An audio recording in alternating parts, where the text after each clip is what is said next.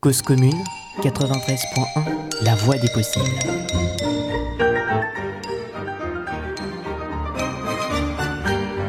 Pour Salvador Dali, dormir est une façon de mourir, ou tout au moins de mourir à la réalité. Vous êtes en direct sur Cause Commune 93.1 en Ile-de-France et cause-commune.fm partout dans le monde.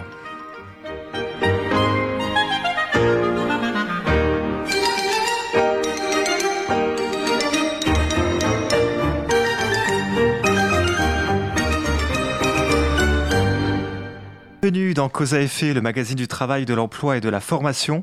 Nous sommes le 13 mars 2018 et nous sommes dans la semaine du cerveau. Alors nous avons voulu nous demander avec Arnaud Metlen comment le sommeil agit sur le travail, comment le travail agit sur le sommeil. Arnaud Metlen, bonsoir. Bonsoir Stéphane. Alors, euh, tu es euh, médecin spécialiste du sommeil et des pathologies du sommeil à l'hôpital de l'Hôtel-Dieu à Paris. Absolument, oui. Donc, euh, je m'occupe principalement de, des pathologies professionnelles et des pathologies du sommeil. Donc, c'est vraiment cette interaction entre le sommeil et le travail. Donc, c'est un sujet auquel euh, je m'intéresse depuis euh, plus d'une dizaine d'années maintenant.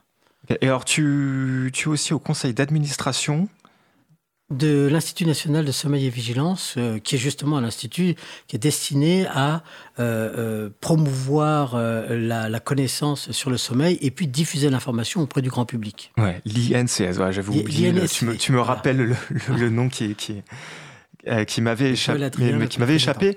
Alors pour m'accompagner, comme chaque, chaque soir, elle scrute l'actualité avec un regard avisé. Salut Sandrine. Bonsoir à tous. Elle a des choses à dire et ne s'en prive pas. Laurence est avec nous ce soir. Salut Laurence. Bonsoir tout le monde. Et vous, chers auditeurs, donc réagissez sur les réseaux sociaux avec le hashtag Cause à effet et retrouvez-nous sur le chat à l'adresse chat.libre-a-toi.org pour partager en direct vos avis et expériences et poser vos questions sur le sommeil et le travail. Arnaud avec nous ce soir. Alors Arnaud, euh, c'est quoi un bon sommeil? Alors, c'est une question extrêmement difficile. Parce que, euh, pour dire ce que c'est qu'un sommeil, d'abord, c'est un sommeil qui est naturel. Donc, pour qu'il soit euh, bon, il faut qu'il soit naturel. Euh, pour comprendre effectivement comment le sommeil fonctionne, il faut d'abord savoir que le sommeil, c'est un état de vigilance particulier. Donc on a plusieurs états de vigilance. On a l'éveil, celui dans lequel on est actuellement, et j'espère que tous les éditeurs sont également en état d'éveil quand ils nous entendent. Oui, je souhaite, ouais. Ou alors sinon on leur souhaite bonne nuit s'ils sont déjà partis se coucher. Euh, et euh, donc on a l'éveil, et puis on a donc le sommeil lent, dans le sommeil lent, on a le sommeil lent léger, le sommeil lent profond, et il y a un troisième état qui est le sommeil euh, paradoxal. Donc la qualité du sommeil, elle est totalement dépendante de la qualité de l'éveil. Et ça va dans les deux sens. C'est une relation qui est réciproque mieux vous êtes à l'éveil, meilleur sera votre sommeil. Meilleur est votre sommeil et meilleure sera votre qualité d'éveil. Donc il y a plusieurs processus physiologiques qui gèrent le sommeil. Donc il y a premièrement donc euh, cette interrelation entre l'éveil et le sommeil, ce qu'on appelle le processus homéostasique. Ça veut dire plus vous manquez de sommeil et plus vous aurez tendance à dormir. Donc vous avez tous expérimenté une nuit blanche et le lendemain d'une nuit blanche, on a en général un très bon sommeil. Et si on est courageux et qu'on attend vraiment, le, après une nuit blanche, qu'on attend vraiment le, le, le, le, soir pour se recoucher, alors le sommeil est, est encore meilleur parce que c'est ce qu'on appelle la pression de sommeil. Donc c'est ce processus homéostasique. Et il y a le deuxième grand régulateur du sommeil qui est l'horloge biologique. Donc cette horloge biologique, on en entend parler un petit peu partout, on parle de rythme circadien. Donc les, tous les rythmes biologiques euh, euh, humains, euh, même dans le règne animal, fonctionnent sur cette espèce d'alternance, sur cette, sur cette alternance jour-nuit. Et nous, notre horloge biologique est calquée véritablement sur l'alternance jour-nuit. Donc c'est une, une horloge biologique d'à peu près 24 heures pas tout à fait 24 heures. Ah, pas tout à fait. pas tout à fait. Elle est, elle est un peu plus, un peu plus longue. elle est autour de, de 25, 25 3 heures. Donc il y a Michel Siffre qui avait fait ses expériences dans les années 60 en s'isolant complètement de, toute stimulation lumineuse. On a fait ce qu'on appelle une expérience d'isolement temporel. Euh, et euh, on a retrouvé donc effectivement que la période de, sa, de son horloge biologique était de 25 heures. Et quand vous regardez, si, vous avez une période biologique de 25 heures, sans faire de déterminisme, voilà, chaque jour, vous euh, recalquez votre horloge biologique sur cette alternance jour-nuit. Ce qui fait que vous la retardez d'une heure pour la régler sur le, cette variation entre le jour et la nuit. Donc globalement la rotation, la rotation de la Terre. Donc en gros on est, on est synchronisé sur les éléments cosmiques et on a une synchronisation biologique donc qui est générale et qui fait que tous les rythmes biologiques vont, sécréter, vont, vont, vont, vont vont fonctionner euh, dans, un ordre bien, établi. Donc il y a cette horloge, il y a ces rythmes circadiens, il y a l'homéostasie qui vont déterminer justement la qualité du sommeil et la qualité de l'éveil. Après, on peut aller dans des situations euh, un peu plus euh, approfondies et on peut avoir mais des rythmes qui vont être plus courts, ce qu'on appelle les rythmes ultradiens, qui vont être de l'ordre de, de, de, de, quelques heures. Euh, et on, comme on peut avoir des rythmes biologiques qui vont être beaucoup plus longs, comme le rythme, le cycle menstruel chez la femme d'à peu près 28 euh, jours. Certains disent un cycle donc sur un rythme plutôt lunaire. Ouais, je vois. Donc on a plein de processus en fait en nous Absolument. avec des durées différentes. Et la particularité de euh, euh, donc du, celui du sommeil, c'est qu'il est calqué euh, sur le sur le jour et la nuit en fait, donc sur euh, sur, le, sur les 24 heures. Donc ça, c'est le, le rythme circadien. Voilà, tout et à le fait. processus euh, homéostasique, en fait, les deux se répondent entre eux. Les, les, deux sont, sont conjugués pour faire en sorte que vous allez avoir un rythme de sommeil régulier, par exemple entre 22h et, euh, et 7h du matin, ou bien 23h et, et, et 8h du matin, et vous aurez un rythme qui sera bien déterminé. Et le bon sommeil, c'est justement celui qui fait qu'on peut euh, qu'on connaît bien sa, sa, son fonctionnement interne et qu'on respecte son rythme biologique et qu'on respecte sa physiologie. Donc ça devient un sommeil naturel. Dès qu'on va dire... impacter, et qu'on voyait dans votre question sur le sommeil et le travail, dès qu'on va impacter sur ces deux processus, ah oui. soit on va réduire le temps de sommeil, soit on va décaler le temps de sommeil, soit on va réduire et décaler le temps de sommeil, à ce moment-là, on entre dans dans un sommeil qui, va ne, qui ne sera plus physiologique. Et quand il n'est plus physiologique, à la longue, il devient perturbé.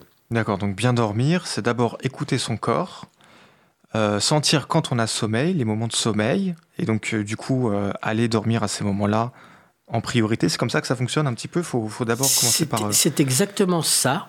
Et, et, et, on voit bien, notamment chez les, chez les nourrissons, ou chez les nouveau-nés, donc qui eux ont un temps de sommeil très allongé, qui dorment pratiquement 20 à 24 heures, euh, entre 20 et 24 heures dans la, dans la journée, euh, même euh, bon, un peu moins de 24 heures, et on voit qu'ils sont très très réguliers. Donc ils régulent, ils, sont, ils, prennent leur, ils se nourrissent, ils dorment, ils se nourrissent, ils dorment, ils se nourrissent, etc. Donc quand vous voyez, il y a une régulation donc qui est totalement physiologique. En grandissant, bah, on va prendre les habitudes et on va voir que le sommeil a une certaine plasticité. C'est-à-dire qu'on peut, la, qu'on peut, le, qu'on peut le, le, le, réduire, comme on peut, on peut le réduire comme on peut, euh, on, comme on peut l'allonger. Donc, qu'est-ce qui, euh, c'est ce qui va faire toute la, toute la, la, la, la, la la complexité du sommeil de, de, de, de l'homme, parce que euh, justement, lui, ce que, ce que, ce que l'homme peut faire, c'est comme il peut, comme il peut modifier ses temps de sommeil, il peut modifier son organisation de sommeil, donc il va également modifier son organisation d'effet. Et donc, dans ce, dans ce cas-là, on peut avoir des désordres. Mais c'est parce que justement, on a une, une, plus grande plasticité par rapport aux, aux autres animaux. Euh, si vous regardez, euh, si vous regardez par exemple un chat, un chat donc euh, qui, est, essentiellement qui est essentiellement un, animal euh, nocturne.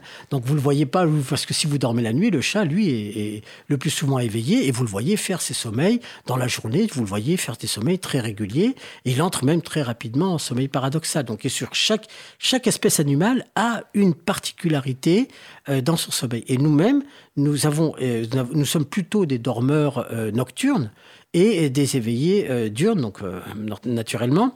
Euh, et on a certaines variantes génétiques, comme des courts dormeurs, qui vont être plutôt du soir, plutôt de, plutôt de jour, des longs ah, dormeurs. C'est génétique, ça. Il y a aussi ce facteur génétique. Donc quand on conjugue ces trois, le processus homéostasique, le, les facteurs génétiques, les facteurs circadiens, donc tout ça qui sont effectivement tous programmés génétiquement, et bien quand ces, ces, ces facteurs sont parfaitement euh, euh, coordonnés les uns aux autres, on est dans le bon sommeil. D'accord. On a un régisseur qui, euh, qui, a, qui a, besoin d'un temps de sommeil euh, conséquent, mais son frère euh, beaucoup moins. Donc il jalouse son frère qui a, qui, qui, qui a besoin de peu d'heures pour dormir.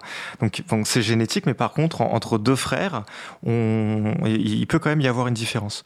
là, là on, effectivement, parce qu'il y, y, a les gènes à la fois du sommeil qu'on ne connaît pas très bien. Euh, donc là, on n'a pas, on connaît pas encore les gènes qui déterminent la durée de sommeil. Euh, les gènes de l'horloge biologique sont un peu mieux connus. Hein. D'ailleurs, euh, les derniers prix Nobel de, de, médecine concernaient justement la génétique de l'horloge biologique, donc récemment, de, donc de, de, cette année. et effectivement, mais il y a une très très grande variabilité interindividuelle. Même à l'intérieur d'un même individu, au cours de sa vie, il va y avoir des changements même si on a une espèce de, de, constante génétique qui va, euh, autour de laquelle il va y avoir une variation euh, plus ou moins importante. Ok, et c'est vrai que euh, plus on vieillit, moins on a besoin de, dormir? En fait, c'est pas qu'on moins on a besoin de, de dormir, c'est que plus on vieillit et plus le sommeil va être de mauvaise, de, moins bonne qualité. Ah. Vous voyez, quand vous allez, quand, le, sommeil, il va, la, structure va se modifier. Euh, entre le, le, le euh, entre le nouveau-né jusqu'à l'enfance, il va y avoir ce qu'on appelle un sommeil polyphasique avec des siestes qui sont tout à fait, euh, tout à fait classiques, tout à fait régulières. Et puis après, à partir de l'adolescence, vous avez la, la, la, la, proportion de sommeil paradoxal qui va, qui va se stabiliser autour de 25%. Elle va être à peu près stable jusqu'à la, jusqu'au, jusqu'au très grand âge. Mais ce qui va se perturber, c'est que plus on va vieillir et plus le sommeil va s'enrichir en éveil. Autrement dit, et plus il va devenir de mauvaise qualité. Et puis dans le très grand âge, commence à réapparaître un espèce de sommeil polyphasique, et c'est les siestes, et c'est la, la mamie qui fait ses siestes, et on la voit dormir, euh, on la voit plus facilement, hein, ou le papy, voilà, effectivement, là, il n'y a pas de différence sexuelle par rapport à, par rapport à, à, ça. Donc, on a cette espèce de transformation polyphasique. Donc, on, revient un peu au premier, euh, aux premières structures de sommeil, bien que le sommeil soit largement moins polyphasique que celui d'un nouveau-né. Ok, alors euh, cette histoire de chat là que, que tu évoquais tout à l'heure euh, euh, m'intéresse beaucoup en fait parce que ça me ça, me fait écho au synchronisateur de, de, de l'horloge. C'est-à-dire que on a donc une horloge biologique qui dure plus ou moins 24 heures, un peu plus de 24 heures. On a besoin de la régler. Mhm. on a des synchroniseurs un synchronisateur, pardon. Donc les synchroniseurs qui vont être le jour, la nuit, ça c'est facile. Euh, et puis on a d'autres euh, synchroniseurs qui sont donc la prise alimentaire, euh, le rythme en fait qu'on se donne journalier, les activités euh, physiques, mhm. rythmes sociaux qu'on peut avoir et la sécrétion d'hormones. Là, je maîtrise beaucoup moins le sujet, mais au moins la mélatonine. Mhm. Et je m'étonnais en fait, donc la mélatonine, c'est une hormone qu'on va plutôt sécréter donc la nuit, le soir, au moment où, on dort. Euh, par contre, les animaux nocturnes sécrètent la même hormone et aux mêmes horaires. Un certain nombre d'animaux nocturnes. Euh, ce qu'il faut voir, c'est que euh, l'horloge biologique, elle est, elle est déterminée. On parle de l'alternance jour-nuit. Donc là, la, la mélatonine est sécrétée par la glande pinéale. Et ce qui va stimuler la sécrétion, c'est ce qu'on appelle on a un système photique, donc c'est-à-dire que en fait c'est la lumière, c'est l'absence de lumière, euh, c'est l'absence de lumière qui, euh, qui, qui va justement euh, faire en sorte que la mélatonine va être sécrétée à ce moment-là. Oui, c'est ça, je n'osais pas le dire, mais il y a les synchroniseurs photiques et synchronisateurs, synchroniseurs non photiques. Voilà, tout à fait. Et, non photiques, c'est tous ceux qui sont pas liés à la lumière. On sait aujourd'hui donc euh, la stimulation de l'horloge biologique, elle se fait par, le, par, les, par, le, par, les, par les ganglions donc, à mélanopsine. Et ces ganglions à mélanopsine, donc, qui sont particulièrement sensibles euh, à la lumière bleue, mais pas seulement. Et on sait que donc cette lumière bleue, elle a un effet suppresseur de la sécrétion de mélatonine. Et quand la mélatonine commence à être sécrétée, c'est euh, l'apparition du cycle de sommeil. Et donc elle est principalement sécrétée pendant l'obscurité c'est exactement pour ça en fait ouais que, que, que je t'amenais à ça à ces questions. En fait, au-delà du sujet qui, du coup qui est un peu technique, sachant ça et rentrant dans, dans ces, euh, ces nuances là, euh, en fait rapidement on est ramené à des éléments de bon sens finalement. C'est-à-dire on fait attention à la lumière, l'éclairage la nuit, euh, le rythme donc bien manger le midi, le soir, etc. Enfin tu, tu, tu absolument. Et là, là on arrive sur une troisième dimension qui est fondamentale, c'est la température. Parce que qu'est-ce qui se passe? Et quand on vous parlait de la, quand j'entends parler au, départ de la, de la synchronisation, voyez, le, sommeil vient principalement lorsqu'il y a une baisse de la température corporelle. Et principalement, c'est une baisse de, 0,5 degré de la température euh, cérébrale. Et donc, finalement, il faut essayer euh, de, de, se refroidir. Mais naturellement, on va le faire.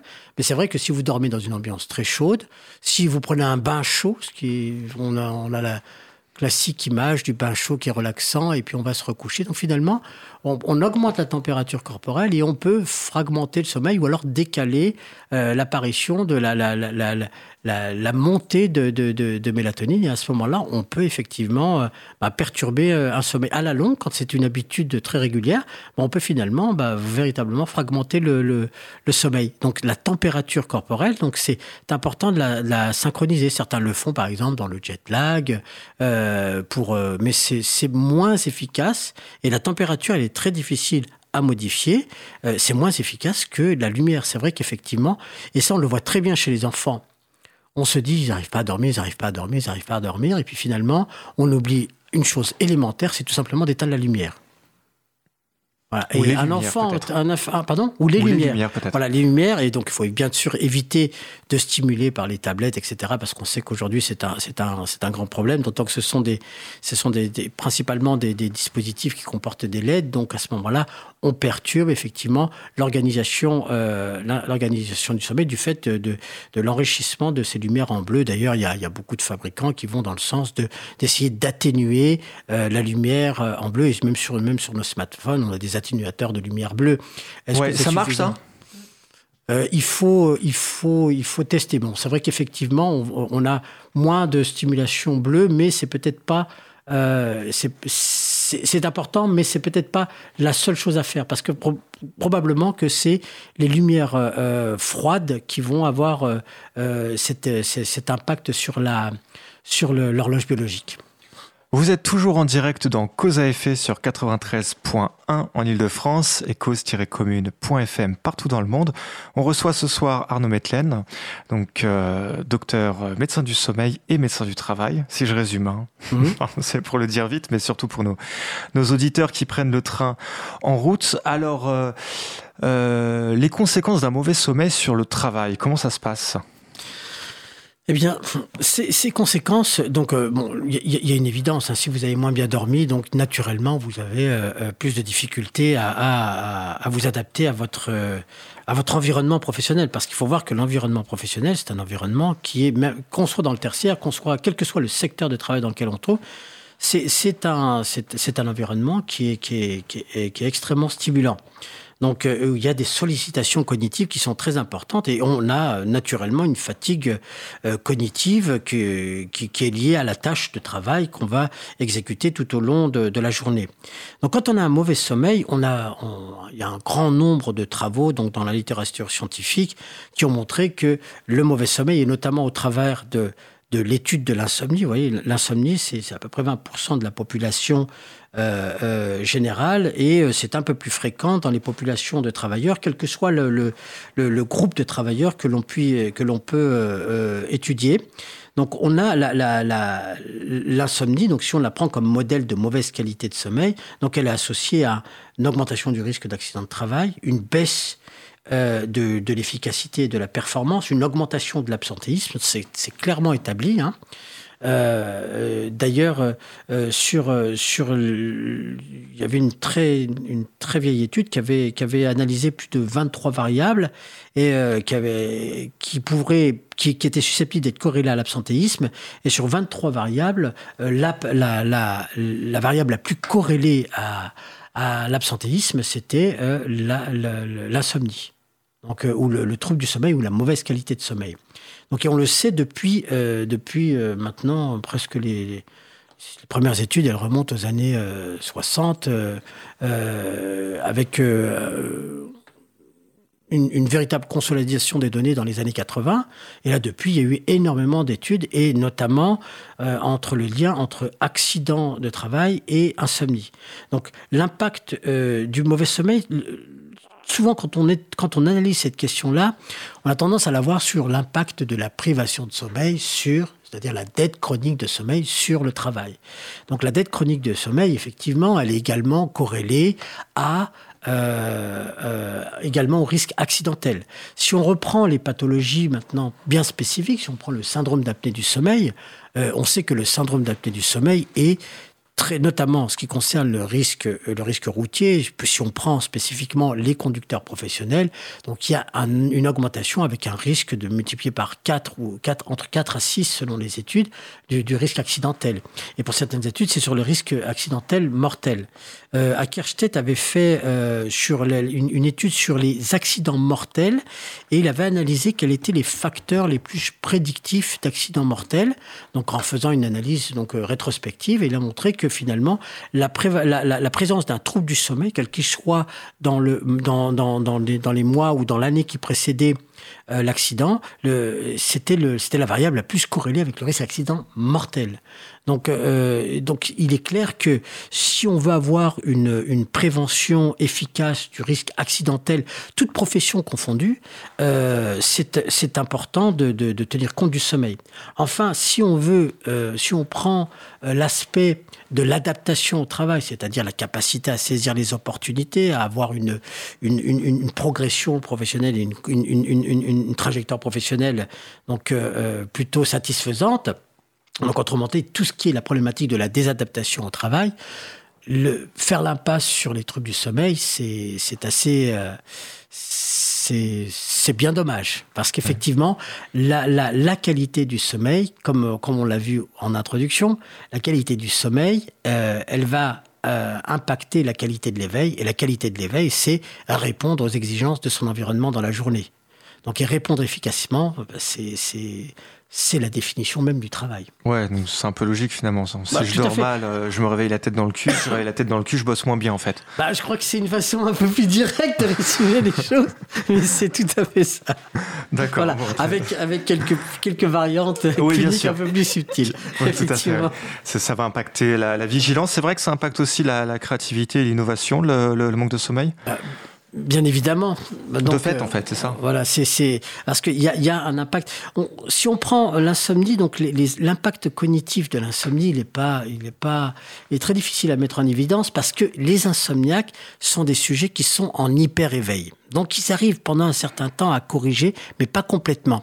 En revanche, si euh, on prend euh, euh, des sujets qui ont véritablement une, fragmentation de leur sommeil, disons une fragmentation organique, ce qu'on appelle nous dans notre jargon le trouble intrinsèque du sommeil, eh bien là on a des répercussions cognitives. Par exemple, si on prend le cas du syndrome d'apnée du sommeil, on parle de syndrome dysexécutif. Ça veut dire qu'il y a vraiment euh, des troubles dans la planification des tâches. Donc c'est véritablement des troubles cognitifs qui sont avérés, donc qui qui sont pas qui sont pas de la démence, mais il y a un véritable impact cognitif. Et là c'est quasi impossible de, pouvoir euh, faire face à des, euh, à des très fortes exigences euh, professionnelles. Alors si on prend par exemple la tâche cognitive de conduite, c'est une tâche relativement difficile. Et, donc pour les apnéiques, c'est, pour certains, ça devient même impossible d'assurer leur travail. Quand, en, ce qui concerne la créativité, chez un, dans le cadre d'un syndrome d'apnée du sommeil, c'est c'est très très difficile. Ils le sentent puisqu'ils sont fatigués, sont somnolents.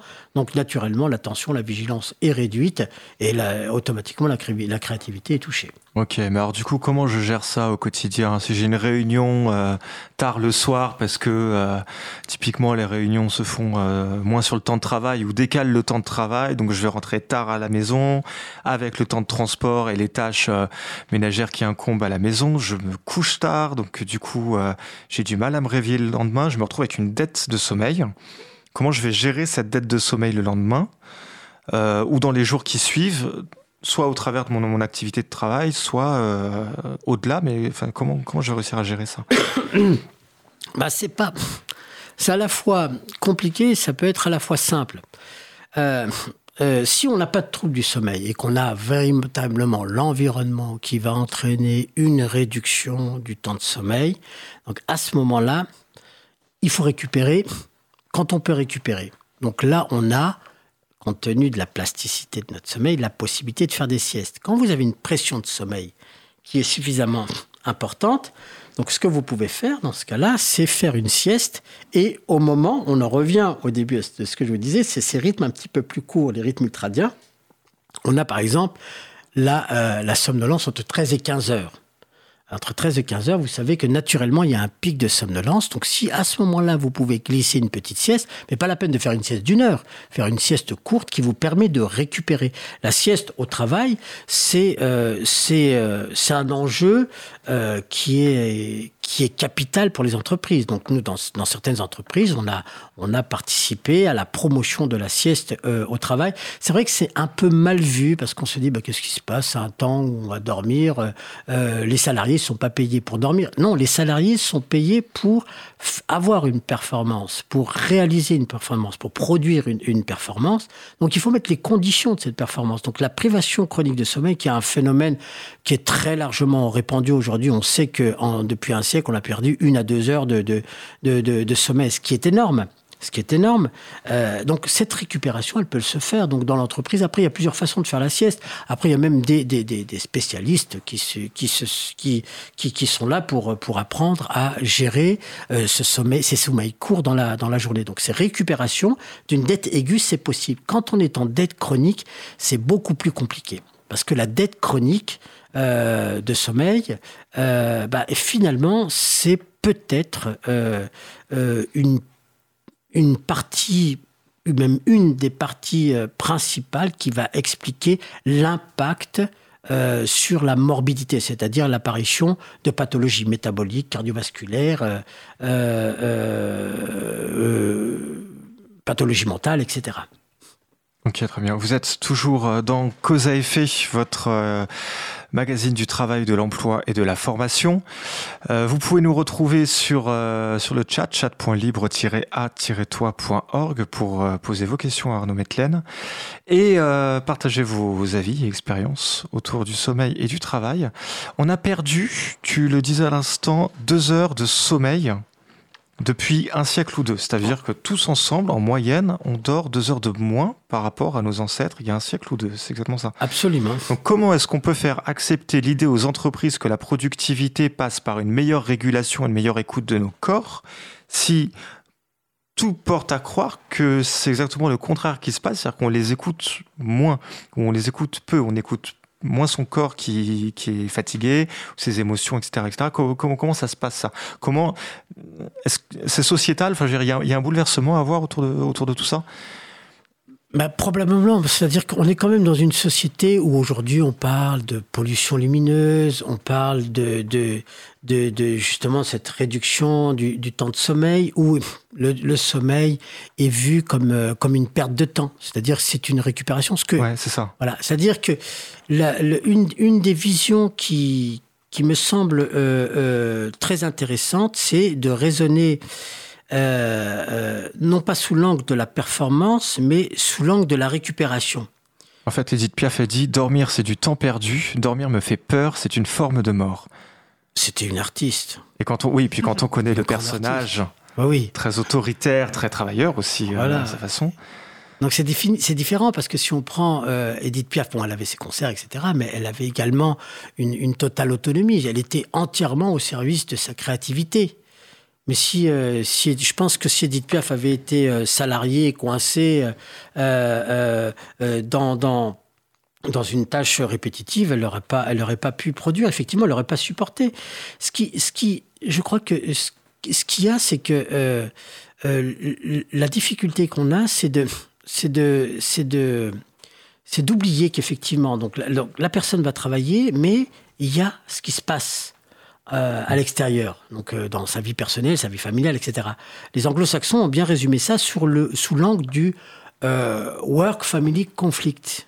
Donc euh, cette espèce de cohérence entre la vie personnelle et la vie au travail. Donc c'est quelque chose de très important et dans les dans les nouvelles euh, perspectives, dans les plans santé au travail, dans les dans les les, les, les, le, le, le, comment le, le, le, les gouvernements actuels veulent faire évoluer effectivement la prise en compte de la santé au travail, il y a quand même cette question de la qualité de vie au travail. Donc ça veut dire que c'est une dimension qui est tout à fait intéressante parce qu'en définitive, elle ne peut pas se séparer de la qualité de vie en général. Donc ça veut dire que ce domaine de la, de la, de la vie personnelle et de bien faire coïncider la vie personnelle et la vie euh, au, travail, euh, je crois que le sommeil, c'est l'élément fondamental parce qu'on travaille, on dépense, euh, on se dépense au travail et on récupère à la maison. Donc, mais est-ce que finalement l'entreprise, elle peut pas, euh, comment on pourrait dire, euh, s'approprier euh, pas, pas toute, la, toute la vie du salarié, bien sûr. l'entreprise, je ne pense pas qu'elle se permettrait. mais au moins s'approprier cette, cette partie de récupération. Et la sieste, c'est un excellent, c'est un excellent moment. vous imaginez si la pause était interdite et qu'il n'y avait pas le droit de manger? Ce serait terrible. Voilà. Mais il y a des gens qui mangent moins. Il y a des gens qui, sautent le, déjeuner parce que justement, c'est une perte de temps. Bah, bah, là, là, on est dans, dans, quand on est dans cette situation-là, c'est que, c'est qu'effectivement, il y a, y a, il y a besoin d'être, d'être, euh, d'être efficace. En fait, on a finalement une obsession de l'efficacité qui fait oublier que on a un fonctionnement qui est physiologique. Et c'est vrai que le fonctionnement mental et cognitif, au bout d'un certain moment, surtout quand on est dans une, tâche, une tâche tertiaire, dans un, métier tertiaire, on a tendance à penser que la, physiologie, l'aspect physique euh, n'intervient pas, alors qu'on est dans des contraintes euh, posturales euh, continues, donc c'est parfois des expositions qui peuvent être durées même 10 heures pour certains, donc qui, qui, ont, des, qui ont des très grandes amplitudes. Ensuite, on rentre en, voiture, on est de nouveau dans une position posturale qui est pas la bonne, alors que finalement, on est quand même programmé d'une certaine manière pour bouger. Donc on, est, on, on, on conditionne à une certaine sédentarité, mais l'impact physiologique, il se fait sur le très long terme. Et c'est quand il se fait sur les très long terme, et c'est pour ça que, je ne veux pas dire c'est pour ça, mais quand vous voyez par exemple des sujets qui, qui sont en épuisement professionnel, bah, le plus souvent, euh, bah, tout lâche d'un coup. Et en général, la plainte principale, c'est une plainte euh, somatique, c'est-à-dire c'est une plainte du corps, plus qu'une plainte de, de, de l'esprit, parce qu'il n'arrive plus à rien faire. C'est le corps qui rappelle à l'ordre, en fait. Voilà, tout à fait. Donc ça veut dire que finalement, ça montre bien qu'on est, même dans, dans, cette espèce de dynamique de l'épuisement au, au, travail, bah, on arrive finalement, au bout d'un certain temps, on en revient au basique, c'est-à-dire bah, la, la, physiologie standard, celle qu'on ne peut pas véritablement contrôler. Ok, mais dans le tertiaire... On peut éviter d'altérer. Ouais. Dans le tertiaire, par exemple, mais dans d'autres contextes professionnels, on n'a pas tellement le choix du rythme parce qu'il est inhérent à la fonction et à la tâche. Je pense notamment aux travailleurs de nuit. Comment ça se passe pour les travailleurs de nuit? Est-ce qu'il y en a qui ont plus de facilité que d'autres à s'adapter à ce rythme particulier? Et quelles conséquences ça a sur, euh, sur leur vie? Alors, je pense que quand on parle du travail de nuit, je, crois que la, la, la comment on pourrait dire, euh, la règle fondamentale qu'il faut retenir, c'est qu'il n'est pas physiologique. Il est possible mais pas physiologique. Il est contre-physiologique. Maintenant, ce qu'on peut faire, c'est pas, on peut, on peut pas euh, éviter les effets physiologiques du travail de nuit. On peut les limiter. Donc, euh, il y a certaines personnes qui vont plus s'adapter. Et d'ailleurs, euh, si vous avez une personne, une personnalité, donc, c'est-à-dire qui va avoir un rythme circadien de jour, qui, qui, a tendance à se coucher à 21h pour se lever à 5h du matin, vous ne la ferez pas travailler de nuit. Donc vous ne la ferez pas travailler de nuit, c'est-à-dire qu'elle va s'adapter pendant un certain temps et au bout d'un moment, son horloge biologique va la rappeler à l'ordre, elle, va, elle, va, elle va quitter ce, métier. Donc il y a naturellement un biais de sélection. Le plus souvent, c'est ce qu'on appelle la typologie circadienne. C'est des sujets qui euh, sont plutôt des dormeurs euh, euh, du matin, donc qui, qui ont cette capacité à rester éveillés. Donc quand on est dans le travail de nuit fixe, donc, ce qui va faire l'adaptation au travail de nuit fixe, c'est si le travailleur de nuit, au bout d'un certain temps, va réussir à recréer artificiellement une alternance jour-nuit, c'est-à-dire s'éclairer la nuit, naturellement, pour travailler, et puis il va dormir dans une pièce obscure. Donc, moins il sera exposé dans ces périodes de sommeil à, la lumière, et plus son adaptation, et meilleure sera son adaptation. Euh, maintenant, quand on arrive à une désadaptation, c'est principalement ce qu'on appelle la chronodisruption. C'est assez difficile à traduire, mais en gros, c'est une désynchronisation de l'horloge biologique. Quand on a cette désynchronisation de l'horloge biologique, euh, là, on entre dans le processus euh, physiopathologique, d'une part, et d'autre part, à ça se cumule une dette euh, chronique de sommeil parce qu'on sait, là c'est clairement établi comme effet, donc il y avait, je, vous ramène à, à l'expertise en 16 qui était parue en juin 2016, et cette expertise en 16, elle montrait justement que euh, l'impact, l'effet avéré principal, c'est sur le sommeil, la qualité et la durée, donc avec une réduction d'au moins de deux heures chez, les travailleurs de nuit par rapport à des travailleurs de jour, et une augmentation de la prévalence des troubles du sommeil, notamment euh, l'insomnie. Et la deuxième chose, c'est la somnolence. Voilà, il y a euh, cette somnolence euh, qui, est, euh, qui est un risque avéré. Après, il y a d'autres risques, comme un risque métabolique. On parle beaucoup du risque de cancer du sein. même bientôt, maintenant, la, plupart des études, et notamment les méta-analyses, montrent que d'autres cancers, comme le cancer de la prostate, le cancer du côlon, certains cancers de, de, hématologiques, les cancers du poumon. Après, il faut revoir, donc refaire véritablement des analyses sans cesse pour être sûr d'arriver sur le chiffre et l'excès de risque le plus, le, plus raisonnable possible pour, euh, en, fonction de, de, de, de l'effet étudié. Vous êtes toujours en direct de votre hebdo du travail à cause à effet sur 93.1. Laurence. Oui, on, parle de, travail de nuit, enfin des travailleurs de nuit. Euh, il y a ceux qui font des gardes, il y a les chauffeurs euh, voilà, aussi qui travaillent de nuit. Et euh, souvent, il y a ce, principe de, en fait, on va dire, du, euh, du sommeil fractionné. C'est-à-dire qu'ils vont dormir, mais en plusieurs parties. Est-ce que, puisque là, vous avez parlé de, du fait de reproduire les, les, circonstances pour bien garder un, un, sommeil de qualité, mais si on dort en fractionné, comme ça, par tranche, est-ce qu'on peut dire que c'est la même qualité ou est-ce qu'on sait que ben non, c'est pas la même qualité et ça a des impacts aussi sur la santé? Euh, non, si on, si on a un sommeil euh, donc dit polyphasique ou fractionné, comme euh, c'est ces deux termes qui, qui, conviennent, quand, quand on est dans, dans, dans, dans, cette, dans ce mode polyphasique de gestion du sommeil, c'est bien en termes quantitatifs. C'est-à-dire que toutes les fois qu'on a la possibilité de récupérer un épisode de sommeil, parce qu'on va raisonner sur la durée quotidienne du sommeil. Mais bien évidemment, le, sommeil, il est, il est corrélé à l'horloge biologique. Donc ça veut dire que si euh, l'idéal c'est que vous ayez une partie complète parce que le, sommeil est constitué de, cycles. C'est-à-dire vous allez commencer par un éveil, puis après vous allez passer sur le sommeil de transition, puis un stade 2, puis un sommeil lent profond où là vous allez avoir plutôt une restauration, une récupération physiologique et puis vont arriver un sommeil paradoxal. Quand vous faites des sommeils fractionnés, vous avez des cycles de très mauvaise qualité. Donc naturellement la qualité n'est pas bonne. Et cette cyclicité du sommeil, elle a aussi un effet parce qu'on voit dans certaines pathologies une perte de la cyclicité et qui est donc qui est naturellement corrélée à une à une mauvaise évaluation de, de la subjective de la qualité du sommeil. Et effectivement, là, on est on est dans une perturbation, on est, effectivement dans un sommeil qui est, qui, est perturbé.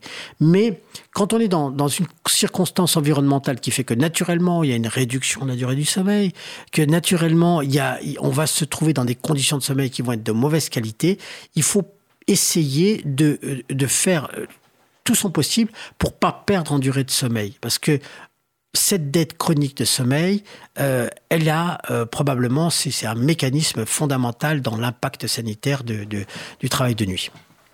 On a une quantité d'heures de sommeil à avoir, il faut respecter cette quantité d'heures toujours en fait. On ne peut pas faire l'impasse de ça, sinon on le paiera tout ou tard. Voilà, c'est-à-dire en, aigu, ça peut se faire. Voilà, par exemple, vous avez une mission, euh, euh, vous pouvez réduire votre temps de sommeil, vous allez pouvoir récupérer si cette mission va pas durer trop longtemps. Et d'ailleurs, on devrait même définir euh, un temps maximum d'exposition pour le travail de nuit. C'est d'ailleurs, quand on regarde justement dans la littérature, ce qui la difficulté qu'on a, c'est quelle est cette relation dose effet, à partir de combien d'années d'exposition, à partir de combien de nuits les risques sont modifiés, le risque métabolique, le risque de cancer, le risque, euh, l'impact sur le sommeil. Euh, c'est assez difficile et c'est très difficile à modéliser une dette chronique de sommeil. Et on connaît assez mal les effets de la dette chronique de sommeil. La dette aiguë, on connaît très bien. On sait qu'il y a des impacts inflammatoires, métaboliques, etc., immédiats, qui sont mesurables, qui sont mesurés et connus. Par contre, sur la dette chronique, c'est beaucoup plus flou parce qu'au bout d'un certain temps, il y a tous les phénomènes d'adaptation physiologique qui perturbent complètement euh, la, limpidité des réactions qu'on devrait observer et qu'on peut observer en aigu. Donc euh, c'est ce qui fait toute la, toute la difficulté. Donc quand on a cette possibilité de limiter la dette chronique de sommeil par des récupérations, euh, effectivement, c'est mieux parce qu'on essaye de caler le plus possible à ses besoins de sommeil. En fait, on peut dire... Euh, c'est bon de faire des siestes, éventuellement des grasses matinées. Les grasses matinées à condition que ça permette de récupérer cette dette, mais euh, que ce soit pas trop souvent pour pas décaler. Absolument. Voilà, c'est ça. Le, le- donc du coup le, le, le- le rythme en fait de, de sommeil que l'on a. Donc je résume bien. euh, C'est tout à fait ça. Bon. Il est euh, 21h39. Vous êtes toujours en direct dans Cause à effet sur 93.1. On va faire une pause musicale et on va s'écouter une chanson qui a été choisie en l'occurrence par les auditeurs sur le chat la semaine dernière. Je vous ai mis à, contribution. Vous pouvez euh, donc également rejoindre euh, le chat à l'adresse euh, chat.libre-a-toi.org pour partager vos avis, vos expériences autour du sommeil. Merci beaucoup Arnaud euh, d'être passé nous voir à l'occasion de la semaine du cerveau. L'émission continue. On va continuer euh, euh, jusqu'à 22h30. On, on va te laisser Arnaud parce que tu dois rejoindre des travailleurs de nuit. Absolument. Justement, donc tu vas continuer à travailler. Ouais. Je voulais te dire bonne nuit, tu sais, pour pour pour euh, pour finir. Bon, enfin, donc du coup, ça s'y prête. Ça s'y prête pas euh, complètement. Donc l'émission continue. Après la chanson, on se retrouve tout de suite après pour écouter Sandrine et Laurence. Euh, allez, tu crois que tu m'endors, mais même derrière ton masque, tes cernes en parlent encore. On écoute tout de suite Sommeil, Stromae. Cause commune, la voie des possibles.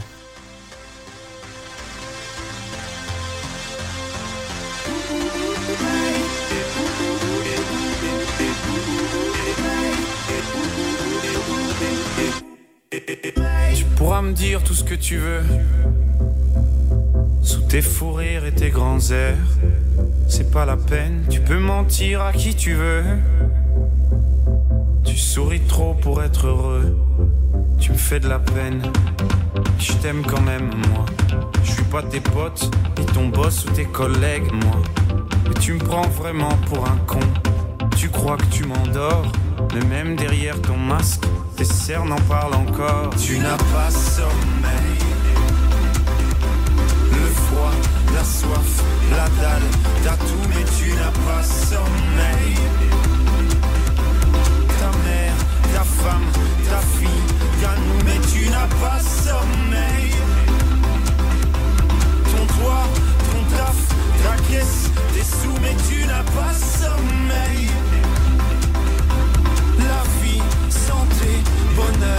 Avoue que tu n'as pas sommeil. Si on sortait prendre l'air,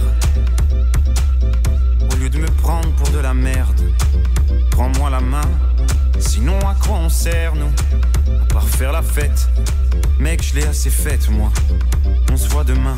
Si je comptais, je compterais pour toi, je te conterai mes histoires je compterai les moutons pour toi.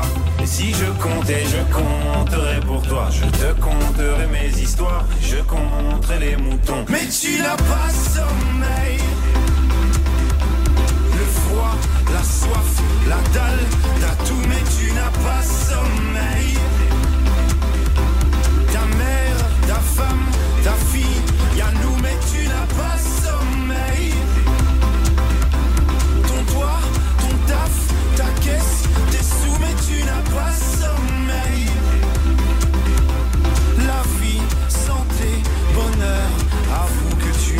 sommeil. Le froid, la soif, la dalle, t'as tout mais tu n'as pas sommeil.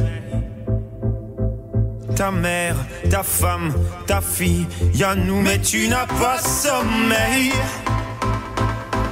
Ton toit, ton taf, ta caisse, tes sous mais tu n'as pas sommeil. La vie, santé, bonheur, avoue que tu n'as pas sommeil. Le froid, la soif, la dalle, t'as tout mais tu n'as pas sommeil. Ta mère, ta femme, ta fille, y'a nous mais tu n'as pas sommeil. Ton toit, ton taf, ta caisse, tes sous mais tu n'as pas sommeil.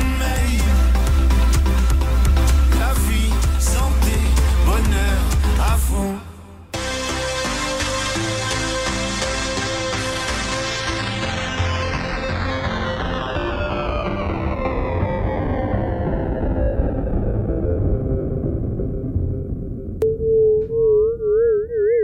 Cause commune 93.1 La voie des possibles.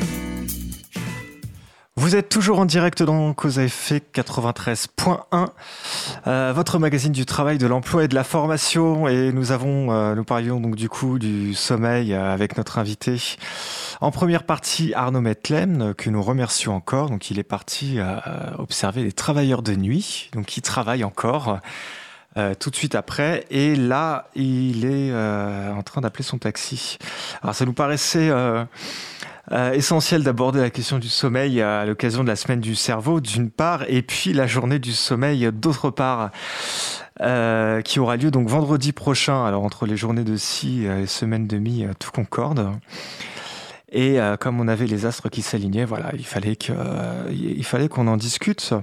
C'est une composante essentielle en fait de nos vies et, et on consomme un petit peu comme notre dette économique, euh, Arnaud a, très bien parlé de, la dette du sommeil. C'est un, peu mon analogie, euh, mon, analogie un peu bullshit, mais j'attends quand même. C'est-à-dire que on préfère dormir moins, s'abreuver de café, courir après le temps, s'endetter de sommeil, euh, jusqu'à ce que le petit Bernard Madoff, qui est dans notre tête, pète son câble.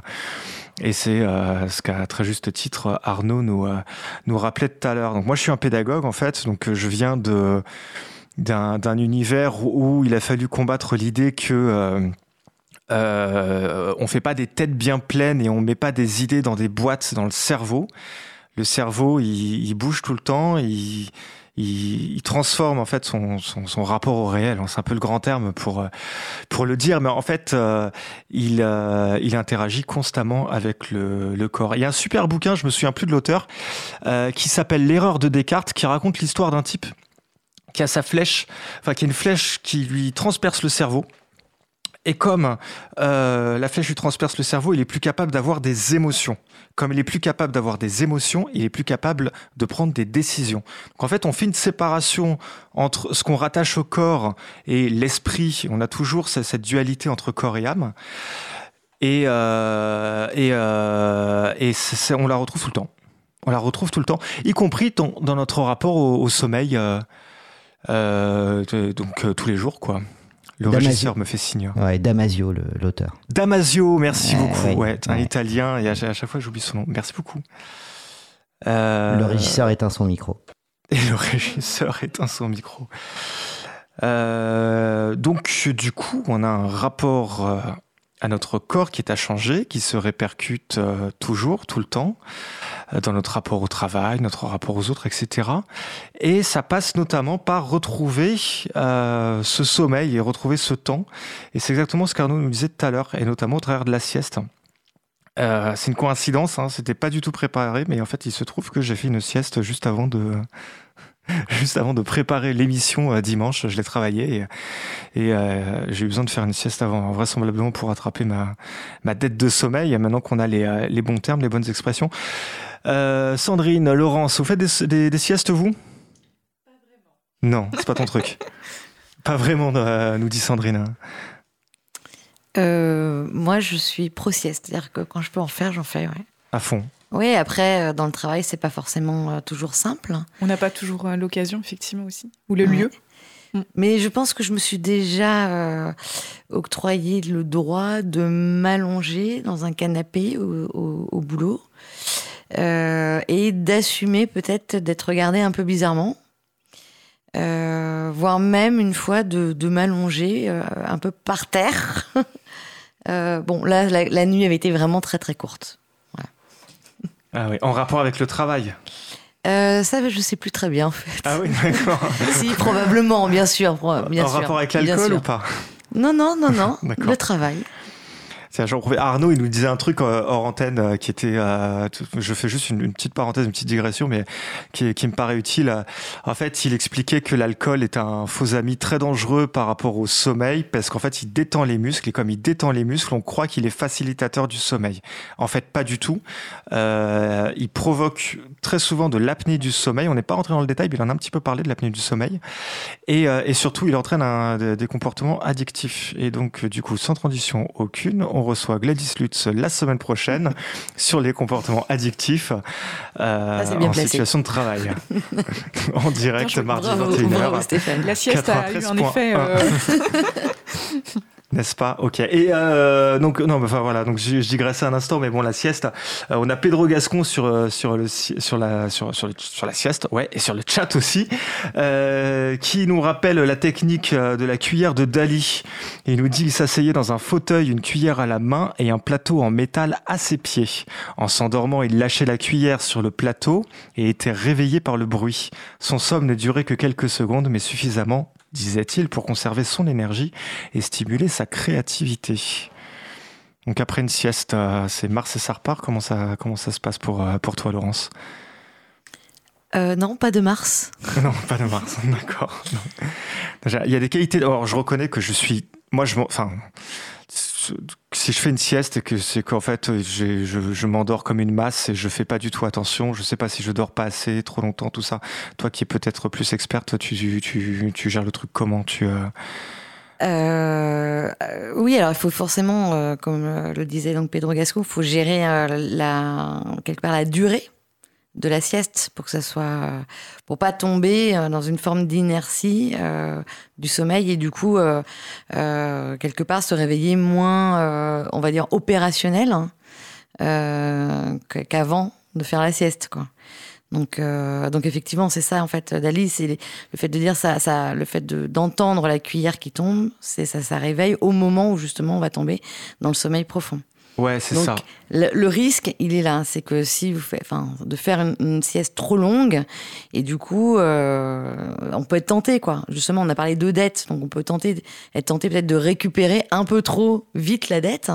Et, euh, et là, le risque, surtout si c'est au travail, quoi, c'est. Ouais, c'est-à-dire bah, qu'en fait, il y a, euh, y a- y a plusieurs cycles de pâté, sommeil. quoi. On va faire le concordé. En fait, il y, a plusieurs, expressions. il y a plusieurs cycles J'ai de pas dit dans le sommeil. cul, hein, j'ai dans le pâté. D'accord, ok. Oui, tu étais moins, moins, Ah. moins grossière que moi, bravo. Tu me, tu, me- tu me rattrapes. En fait, il y a plusieurs cycles de sommeil pour expliquer cette histoire de, de sommeil profond. Euh, on a 75% de, euh, de sommeil contre 25% de sommeil profond, où là, on a un relâchement musculaire qui est total. C'est le moment où on rêve. Et en fait, ces cycles-là, ils vont, ils vont apparaître plusieurs fois euh, pendant le sommeil. Et donc, on va avoir 25% de rêve euh, sur 3 heures, en fait. On va avoir 3 heures, puis 3 heures, puis 3 heures. On va avoir 25% de ces 3 heures. Alors, ça, ça, ça, va varier, ça va varier selon les gens. Où, on est en, en sommeil profond, dans, dans l'état de conscience le plus minimum possible. Et, euh, et là, il y a un relâchement musculaire total. Donc, Salvador Dali, c'est à ce moment-là que euh, la cuillère euh, tombe. Et donc, tombe sur le plateau en métal et, euh, et le réveille. Alors moi, du coup, j'avais envie de justement de parler de la sieste au travail parce que euh, la question, c'est qu'aujourd'hui, il y a un, étrange paradoxe finalement où euh, on entend beaucoup parler de, euh, de qualité de vie au travail. Dans le- dans les, pour les intimes, ça s'appelle la QVT. Donc ça fait beaucoup moins envie quand on l'entend comme ça. Mais, et, euh, et en fait, bon, on parle aussi de bien-être. Et toi qui es experte, donc du coup, alors je, t'ai déclaré experte de la sieste euh, ce soir, mais Oui, donc, du coup, tu, tu vas nous en parler, euh, tu nous l'as présenté et tu, tu vas nous en parler ce soir.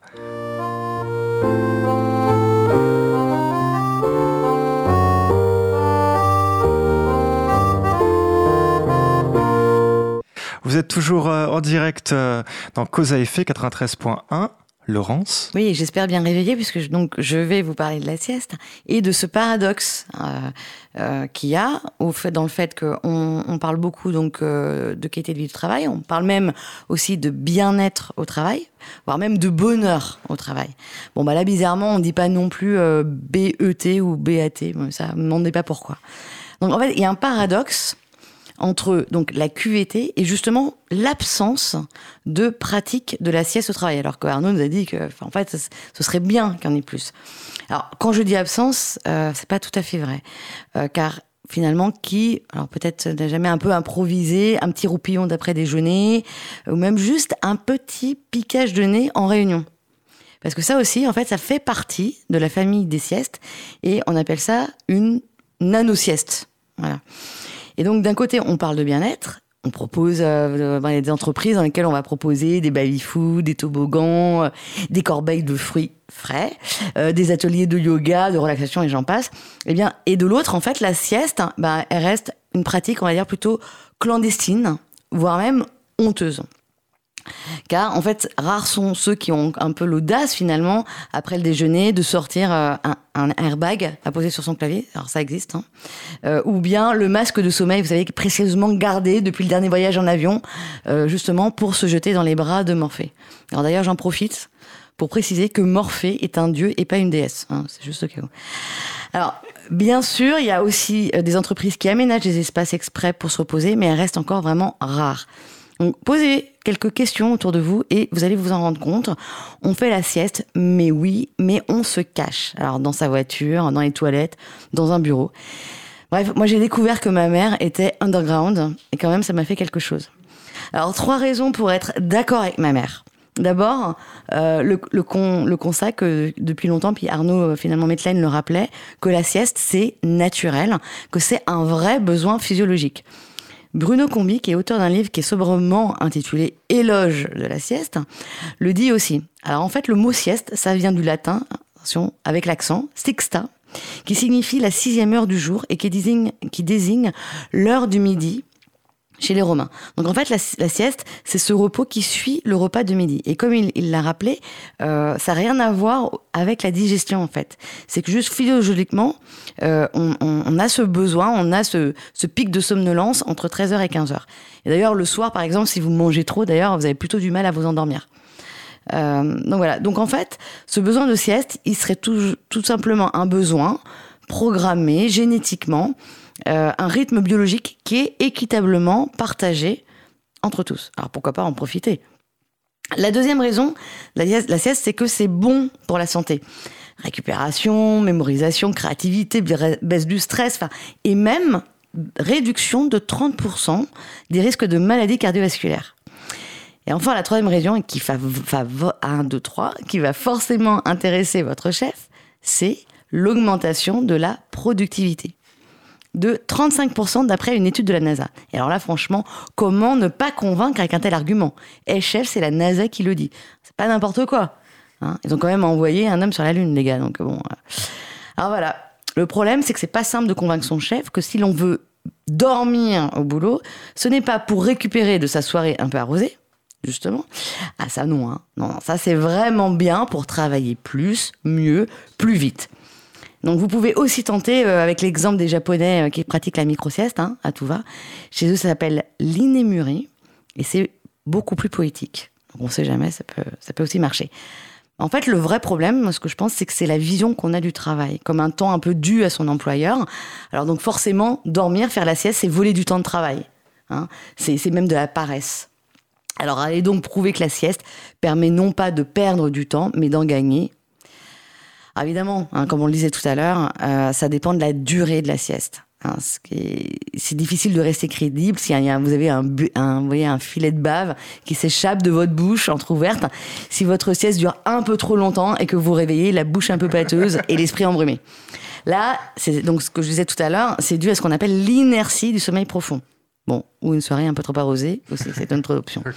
Et d'ailleurs, donc ce qui est bien prouvé, c'est que la sieste qui est la plus récupératrice, c'est celle qui dure entre 20 et 30 minutes avant de tomber dans le sommeil profond. Et donc, comme disait, euh, le rappelait euh, Pedro Gascon donc sur le chat, euh, c'était ce que pratiquait Dali avec cette cuillère entre les mains et qui, quand elle tombait, le réveillait.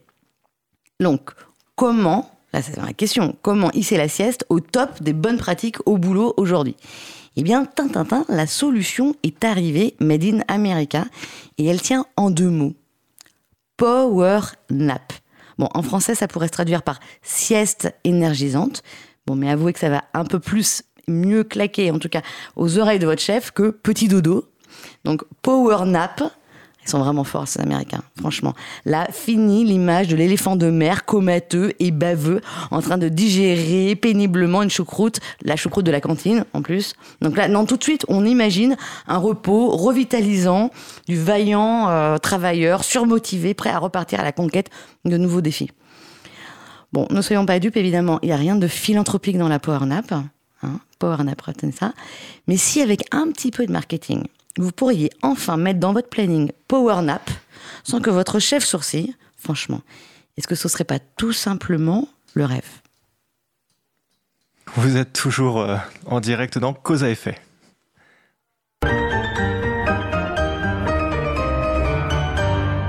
Sur 93.1.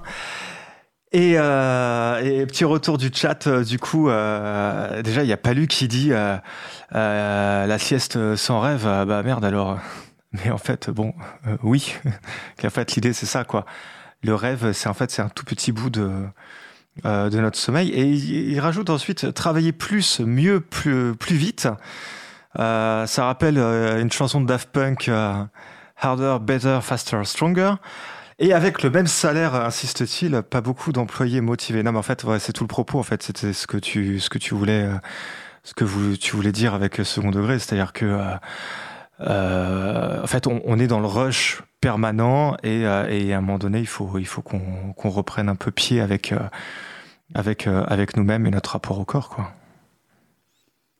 Oui, et puis surtout que c'est surtout de se dire euh, finalement euh, c'est pas une perte de temps et, euh, voilà et que quelque part soyons cohérents avec euh, toutes cette, ces intentions, cette volonté un peu affichée de dire voilà il faut, faut encourager des pratiques qui vont faire que les travailleurs vont être mieux sur le travail, voilà et, je pense qu'Arnaud aussi en a parlé de ce lien.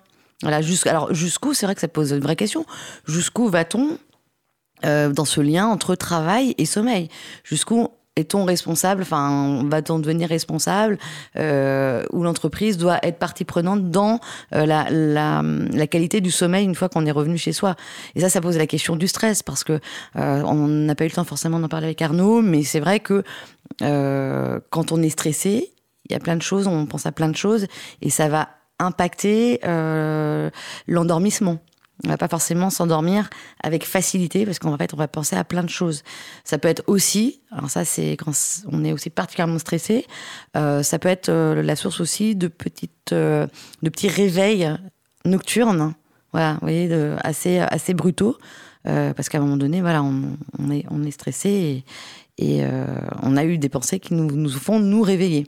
Et donc, ça fait une perte de qualité en termes, en termes de sommeil. Euh, ouais, le fond du propos, euh, euh, in fine, c'est, enfin, la qualité de vie au travail, c'est la qualité de vie tout court. Et la qualité de vie tout court, ça devrait être la question qui nous préoccupe au quotidien. Allez, on va faire une petite pause musicale. je vous propose I Still Can't Sleep. il s'appelle Stoto, il est bulgare et il propose ses morceaux en licence Creative Commons, donc by NCSA. On s'écoute tout de suite Stoto. Cause commune 93.1 La voix des possibles.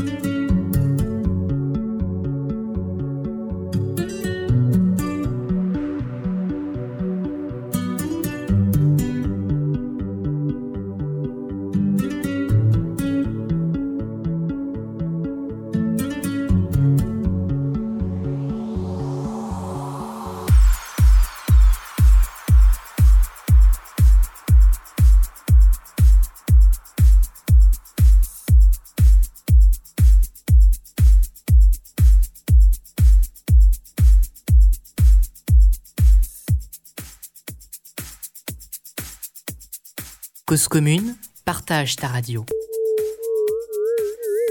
Cause commune, 93.1. La voix des possibles. Nous sommes toujours en direct dans Cause à effet sur 93.1, donc votre hebdo du travail de l'emploi et de la formation. On a été resté au sieste de Laurence. Et euh, on embrasse très fort ta maman. Elle va être contente. Oui. J'espère qu'elle dort pas encore. Et, euh, et donc, ouais, on, on, se disait, le, le, fond de notre affaire, c'est euh, c'est qualité, qualité de travail, qualité de vie. Mais, mais en fait, enfin, au final, tout, toute, toute l'histoire qui tourne autour, c'est c'est l'histoire des, euh, nouvelles, euh, des nouvelles maladies. Donc, euh, avec Arnaud, on en a parlé un tout petit peu, on l'a survolé. On le réinvitera bien sûr et il s'excuse d'être reparti travailler, justement. Il est parti observer les travailleurs de nuit, donc il est un travailleur de nuit de fait ce soir. Mais derrière, voilà, derrière toutes ces questions, il y a la question du burn-out et il y a la question du traitement qu'on a sur, sur le burn-out. Qu'est-ce qu'on en fait? Euh, qu'est-ce que, comment on le traite, euh, etc., etc. Donc, à vos avis, qu'est-ce qu'on fait nous de, cette affaire de burn-out et de cette course effrénée contre le temps et euh, et, et, ce rapport qu'on n'arrive plus à retrouver avec nos propres nos propres vies, quoi? Bah, à mon sens, je pense qu'il y a vraiment aujourd'hui un peu un un dilemme pour, euh, pour les salariés qui sont pris entre eux, euh, ben, euh, pour être plus productifs, il faut qu'ils dorment, clairement, et en même temps, on leur, les pratiques managériales, l'organisation ne le laisse pas, et il y a même un rapport un peu comment dire, euh, il y en a certains qui se vantent et on a tous été un petit peu témoins de ça dans nos entourages, de des personnes qui sont fières de dire qu'elles dorment peu. Donc il y a un peu une, dévalorisation euh, du sommeil. Donc euh, je pense que c'est la problématique, elle est là. C'est comment est-ce qu'on réhabilite la question euh, du sommeil. C'est dommage, on n'a pas pu le questionner euh, sur ce sujet-là, euh, Arnaud, mais ça aurait été intéressant de voir ce qui est fait concrètement pour, pour prévenir de, des, des, des, maladies ou des, ouais, des maladies en lien avec le manque de sommeil et le travail. Ouais, on peut être mm. très fier de dormir en mm. moins, d'avoir 3-4 heures de sommeil par nuit sans suffire mm. et avoir plus de temps pour travailler. Alors pour le coup, je prends travailler au sens large, mais en tout cas avoir des activités, prendre du temps pour soi du coup de fait. Et puis on peut être aussi envieux de gens qui euh, qui dorment moins, mais euh, sans forcément avoir beaucoup de, recul en fait sur le sur l'impact que ça va avoir sur sur le corps, sur en vieillissant, puisqu'on se l'a dit tout à l'heure, en vieillissant. Euh, le, on, on, dort moins bien, plus qu'on dort moins. Donc euh, c'est très mal formulé comme je viens de le dire. en fait, on dort de moins en moins bien, et, euh, donc du coup, il y a, un impact, euh, il y un impact évident sur euh, sur le corps, quoi. Alors donc du coup, le burn-out. Euh, toi, Sandrine, tu as travaillé un petit peu sur la question du, du burn-out et le lien que ça avait sur sur le, sommeil. Alors, est-ce que tu veux nous en parler un peu? Ben, Surtout, je voulais vous parler parce que ça fait euh, on en a pas mal entendu parler dernièrement et surtout au mois de, janvier-février, euh, de, euh, de reconnaître les maladies en lien avec le burn-out, de les reconnaître en tant que maladie professionnelle.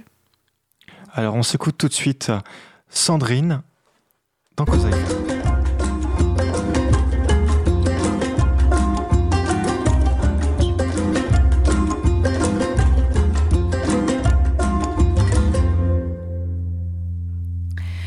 Qui l'eût cru Le 16 mars prochain aura lieu la journée du sommeil.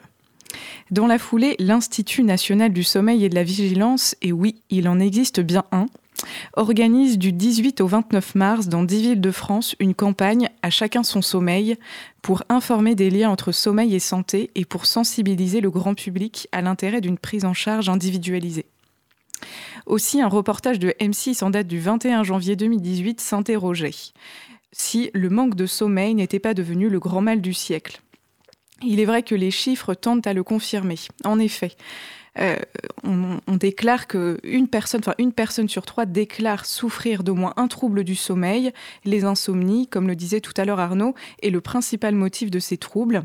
Aussi, 73% des Français déclarent se réveiller la nuit et 54, 54 jugent leur qualité ou leur durée de sommeil insuffisante. Pour couronner le tout, nous aurions perdu 1h30 de sommeil en un demi-siècle. Nos modes de vie, les rythmes de travail, l'hyperconnexion sont régulièrement pointés du doigt comme étant les principaux responsables de l'augmentation de ces troubles. Pourtant, le rapport au sommeil dans nos sociétés reste ambivalent. Comme le souligne Thomas Andrion, chercheur en neurosciences, on assiste parfois à une valorisation du fait de ne pas dormir, notamment chez les dirigeants politiques qui sont très fiers de ne pas dormir, comme récemment avec les dithyrambes des conseillers d'Emmanuel Macron qui vantent ses quatre petites heures de sommeil par nuit. Ainsi, notre sommeil serait comme pris en otage. D'un côté, il serait gage de productivité et de l'autre, il serait bien souvent associé à de la perte de temps, voire à de la paresse. Comme on nous le rabâche souvent, le temps, c'est de l'argent, ne le gaspillons pas. Nous sommes donc loin de l'époque où le sommeil était loué et perçu comme propice, à la rêverie créatrice. Alors oui, les chiffres mentionnés plus haut sont inquiétants, mais plus inquiétants encore, les chiffres montrent que, que le travail serait la première cause perturbante de sommeil pour 53% des actifs. Aussi, de récents rapports montrent que plus de 3 millions d'actifs en France auraient un risque élevé de faire un burn-out. Alors si nous devons parler de la fatigue au travail, nous ne pouvons pas éluder, éluder la question de la fatigue du travail. Tout dernièrement, il en a d'ailleurs été question puisque euh, François Ruffin, député de la France insoumise, avait proposé de faire reconnaître comme maladie professionnelle les pathologies psychiques liées au travail. Il affirmait alors que le stress est aujourd'hui le premier risque pour la santé des travailleurs dans le monde. Pourtant, le projet de loi a été rejeté en premier examen par les députés de la République en marche, invoquant une difficulté à reconnaître les symptômes du burn-out comme maladie professionnelle. Comme cela a été précisé lors d'une récente émission de France Culture, le burn-out 40 ans de non-reconnaissance, ce dernier n'est référencé ni dans, la ni dans la classification internationale des maladies de l'Organisation mondiale de la santé, pour laquelle il s'agit juste d'un facteur influent sur l'état de santé, ni dans le manuel diagnostique et statistique des troubles mentaux, les deux grandes nomenclatures internationales de référence. Et pourtant, le terme existe et est utilisé depuis les années 70. Donc, avant d'expliquer cet état des faits, un petit, un petit éclairage historique s'impose.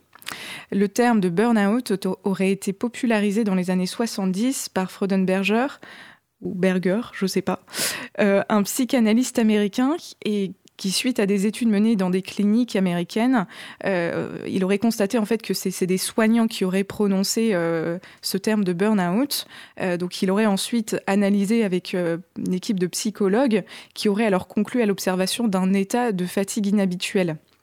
Et les symptômes qu'ils ont identifiés étaient principalement la fatigue, des insomnies, des maux de tête, des difficultés à gérer les émotions et des comportements cyniques. Euh, dans les années 80, les psychologues Christina Maslach et Suzanne Jackson ont mis au point, suite à leurs travaux de recherche, une méthode de mesure qui est aujourd'hui toujours utilisée. Il s'agit du Maslach Burnout Inventory, euh, qui s'appuie sur trois critères d'analyse. L'épuisement émotionnel, à la fois psychique et physique, la dépersonnalisation ou cynisme qui se traduit par un retrait et une indifférence vis-à-vis -vis du travail, et le sentiment de perte de l'accomplissement personnel qui conduit à la dévalorisation de soi. Pardon. Euh, depuis, d'autres méthodes de mesure ont été mises au point et d'autres recherches ont permis d'affiner la définition du burn-out. Euh, comme souligné dans l'émission de France Culture, elles convergent toutes vers un point précis. Il s'agit d'un état d'épuisement extrême, à la fois psychologique et cognitif, lié au travail. En France, on a commencé à parler du burn-out euh, beaucoup plus récemment, dans les années 2000, notamment suite à la vague de suicides qui a touché France Télécom. Et sa non-reconnaissance comme maladie professionnelle résiderait dans la difficulté à établir le lien de cause à effet avec le travail. Les réfractaires affirment souvent qu'un burn-out serait toujours causé par plusieurs facteurs qui mettent en avant une fragilité personnelle, il est également rappelé que le burn-out n'est pas une maladie en tant que telle, mais plutôt un ensemble de symptômes. Pour autant, il ne désigne pas une maladie. Les psychologues et médecins du travail montrent qu'il s'agit d'une dynamique conduisant à trois principales maladies. Le stress post-traumatique, la dépression et l'anxiété généralisée. L'enjeu de reconnaissance est donc bien là. En tout cas, la question reste entière et les débats risquent de se prolonger puisqu'une reconnaissance des maladies psychiques liées au travail induirait un coût non négligeable pour les entreprises. En effet, ça supposerait que le coût d'indemnisation soit pris en charge euh, par leur cotisation à la branche accident du travail et maladies professionnelles. Aussi, quand bien même ces maladies seraient reconnues, peut-on espérer que cela soit une incitation pour les entreprises de les prévenir et de mettre en question l'organisation même du travail ainsi que certaines pratiques managériales?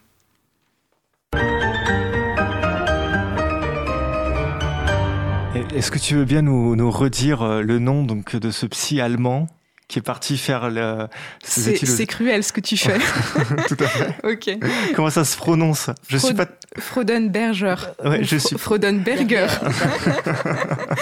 ok. Euh, il y a Sibis qui dit euh, burn-out euh, égale brûler à son insu, interprétation perso. Il y a le burn-in aussi. Burn-in, on a, on a vu beaucoup de cas, de, notamment de burn-in. Alors, le burn-in, c'est l'ennui au travail donc tu souffres de l'ennui, je digresse, hein, excusez-moi, mais le je résiste pas. Le bore-out. Le bore-out. Ouais, le fait de, de, de, déprimer euh, par ennui. Ou, ou, le bord, du coup. Ou le bord. Et, euh, et euh, ça s'est beaucoup vu avec la loi MAPTAM. Les deux lois MAPTAM et NOTRe qui ont donc du coup on fait le découpage des régions, ce genre de choses, parce qu'on s'est retrouvé dans des cas où on avait des travailleurs qui se retrouvaient rattachés donc à d'autres établissements. Par exemple, il y a des conseils régionaux qui ont sauté pour, euh, pour faire des regroupements. Donc on s'est retrouvé avec des gens qui avaient un travail, enfin un emploi, pardon, justement, pas un travail et pas de cadre en fait. Mhm. Dans tous les sens du terme, c'est-à-dire pas de cadre et pas une personne euh, qui, qui, a, le titre de cadre. Euh, et donc du coup, ça, ça a suscité des, vagues d'ennui et de, détresse au travail parce que du coup, ils savaient plus, ils, ils étaient, comment dire, si je dis payer à rien faire, ça pourrait être très mal compris. Mais en fait, mais c'est fondamentalement ça, pendant une courte mmh. durée, évidemment, le temps que euh, les, les, gens se, se, réorganisent. Mais ça, ça a créé des, euh, des, souffrances terribles, de fait. Mmh. Bon, mais enfin voilà, c'était ma digression, parce que c'est ce que Civisme euh, m'inspire. Et Barbe Blanche qui dit un célèbre adage précise que le monde appartient à ceux qui se lèvent tôt, avec un lien vers Albert Einstein. Est-il un gros dormeur ou un petit dormeur?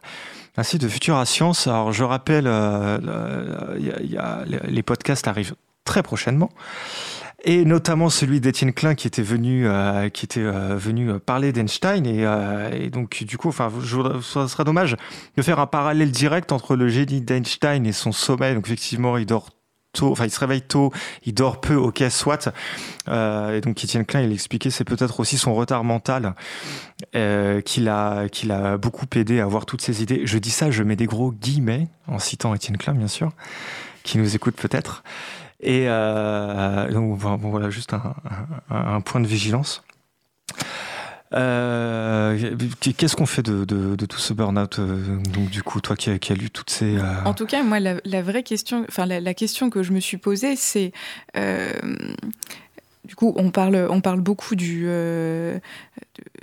des impacts du manque de sommeil sur le travail, mais là, on est vraiment sur le travail en lui-même qui peut être source d'une fatigue psychique, en tout cas.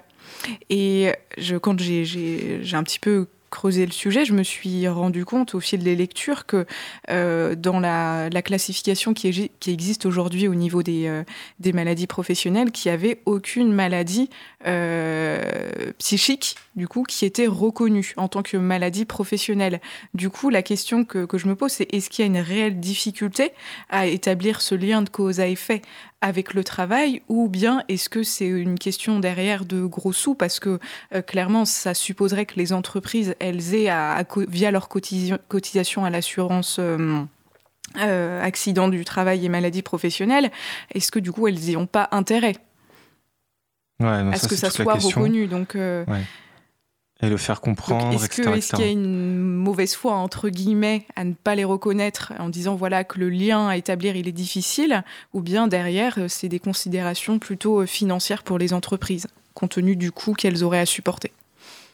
Ouais, mais est-ce qu'on sait je, je sais pas, je te pose la question euh, le, plus euh, naïvement du monde, mais je suppose qu'une entreprise, si elle a envie de se de, euh, de mettre de l'argent là-dedans, elle va te dire d'accord, allez, admettons. Alors donc du coup, euh, enfin, c'est quoi les chiffres?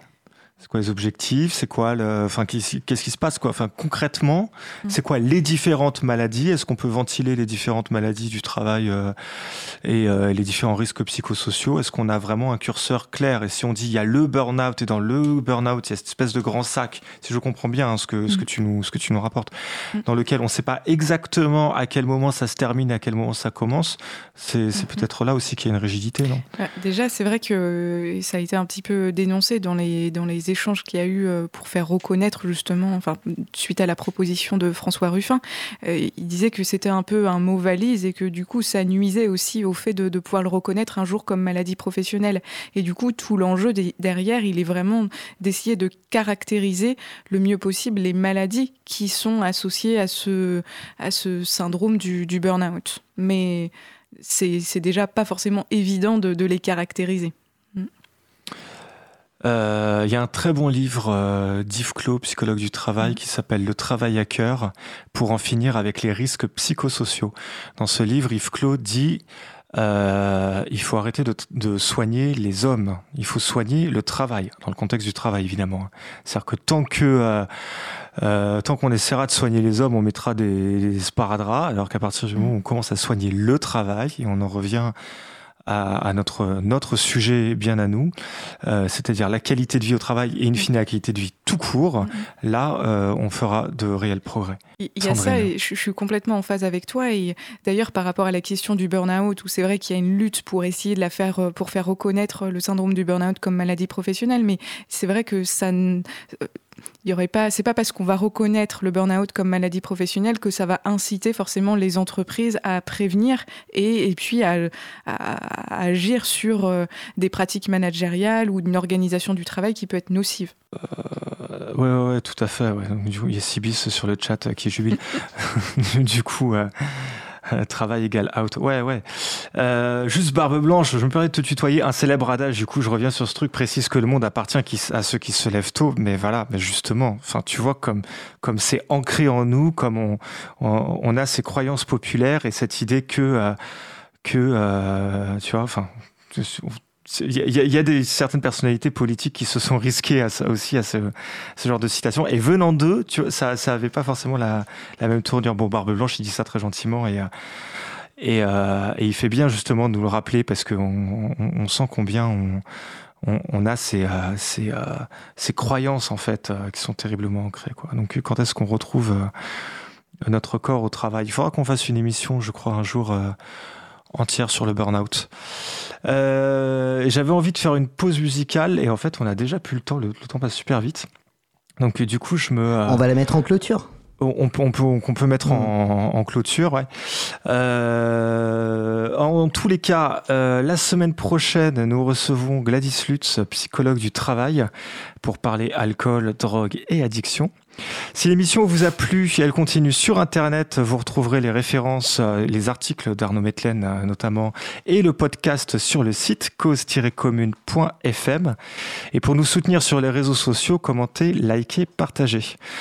Euh, je, me suis fait un kiff du coup en demandant à Arnaud Metlen est-ce que le sommeil, euh, est-ce que les rapports sexuels favorisent le sommeil? Il a dit oui, oui, carrément oui. Alors donc du coup, juste pour finir avec Paul, Paul Verlaine, jouir et dormir, ce sera veux-tu, notre fonction première et dernière, notre seule et notre double vertu, conscience unique, unique lumière, jouir et dormir, mon amante, veux-tu? Nous vous souhaitons de bien dormir et pas trop vite. Bonsoir.